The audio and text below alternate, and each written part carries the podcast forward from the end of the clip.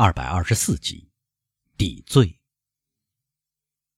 不管人群多么稠密，德维洛夫先生还是看到在他前面闪开一条路。创伤剧痛令人肃然起敬，即令在最悲惨的时代，人群最初的情绪毫无例外的都是对大灾大难表示同情。在骚动中，会有许多受到仇视的人被杀掉。但不幸的人，哪怕犯了罪，也很少受到目睹被他判处死刑的人的侮辱。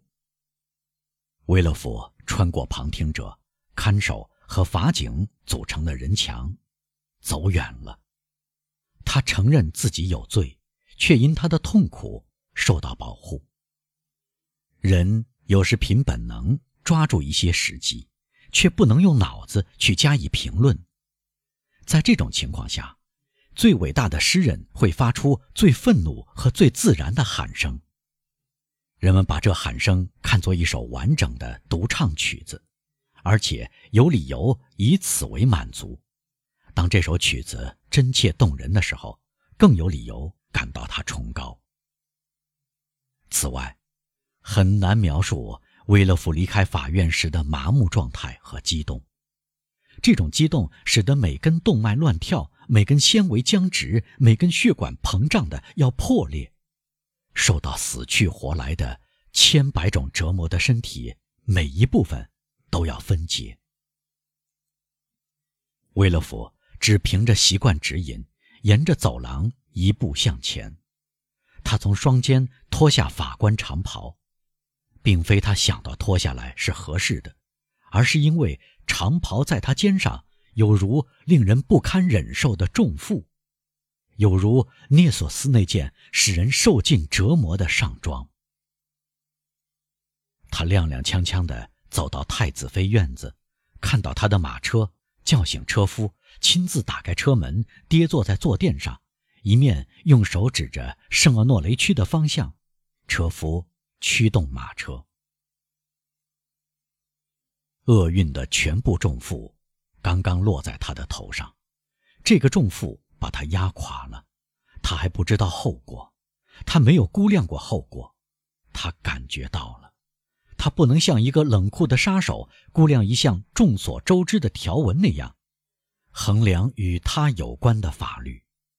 他心里想到了上帝。上帝，他自言自语。甚至不知道自己在说什么。上帝，上帝。他在刚才发生的崩塌中只看到上帝。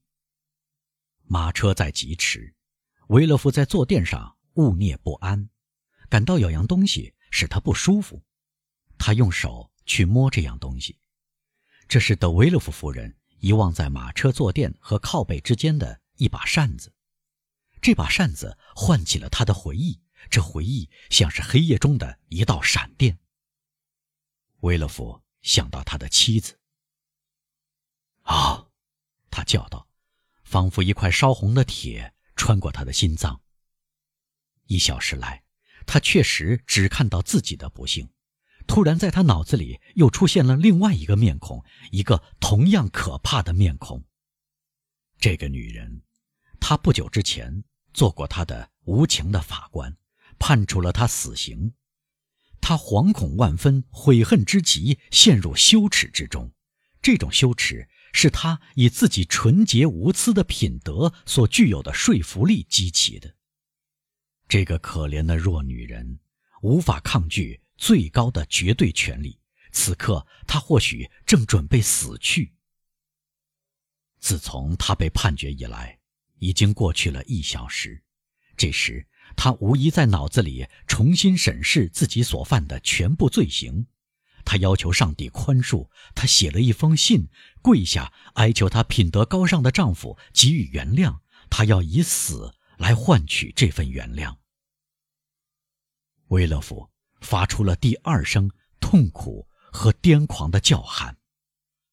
啊！他叫道。在马车的段子上扭来扭去。这个女人只因为跟我结合才变成罪人，我散发出罪行，而她染上犯罪，就像染上斑疹伤寒，就像染上了霍乱，就像染上了鼠疫，而我，却惩罚她。我居然对她说：“忏悔吧，死吧！”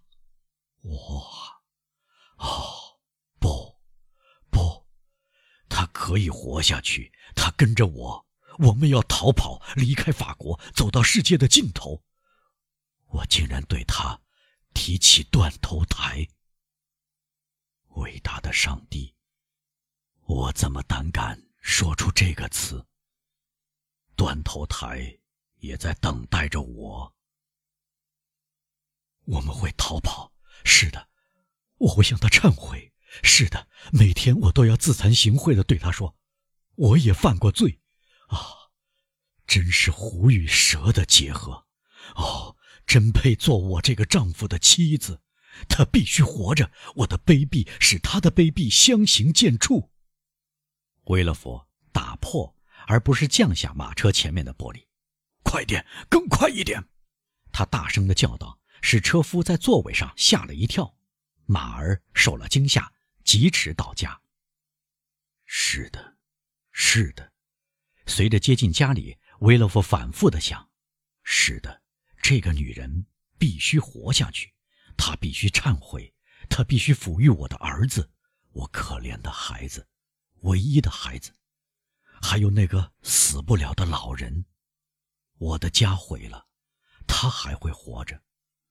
他爱孩子，正是为了他，他才无所不为。永远不该对一个爱自己孩子的母亲的心失去希望。他会忏悔。谁也不会知道他有罪。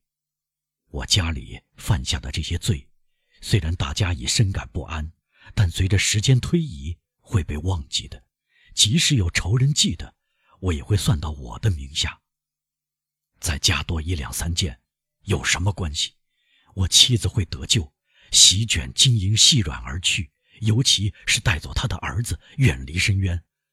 我觉得世界就要跟我一起落入这个深渊，他要活下去，还会得到幸福，因为他全部的爱放在儿子身上，他的儿子不会离开他，我就会做了一件好事，使我的心轻松一些。于是，检察官的呼吸自由的多了，他已经好久呼吸不畅。马车停在公馆院子里。威勒佛从踏脚板跳到台阶上，他看出仆人惊讶地看着他回来的这么快，他在他们的脸上看不出异样的表情，谁也不对他说话。仆人像往常一样站在一边让他过去，如此而已。他从努瓦迪亚的门前经过，通过半掩的门，他似乎瞥见了两个身影，但他对跟他父亲待在一起的那个人毫不担心，他的不安把他拉向别的地方。好。他说：“一面登上小楼梯，这道楼梯通往他妻子的房间和瓦朗蒂娜的空房间的楼梯平台。好，这里毫无变化。他先关上楼梯平台的那扇门，不要让人打扰我们。”他说：“我要自由地跟他说话，在他面前自责，告诉他一切。”他走进门口，手按在水晶把手上，门打开了，没关上。好，好。很好，他低声地说。他走进埃德瓦晚上睡觉的小房间，因为埃德瓦虽然是寄宿生，却每晚回家。他母亲绝不愿意同他分开。他环视小房间，没人。他说：“他一定在卧室里。”他向门口冲去，上了门栓。他瑟瑟发抖地站住了。“艾洛伊斯！”他叫道。他似乎听到家具移动的声音。“艾洛伊斯！”他又叫了一遍：“是谁？”他叫唤的那个女人的嗓音问。他觉得这个嗓音比平时细弱。“开门，开门！”威勒夫叫道，“是我。”尽管这样吩咐，尽管他发出不安的声调，但是没人开门。威勒夫一脚踹开门。德维勒夫夫人站在通向小客厅的房门口，脸色刷白，脸容挛缩。带着吓人的呆定眼神望着他，艾洛伊斯，艾洛伊斯，他说：“您怎么了？说。”已经照办了，先生。他说，喘息似乎要撕破他的喉咙。你还要怎样？他直挺挺地栽倒在地毯上。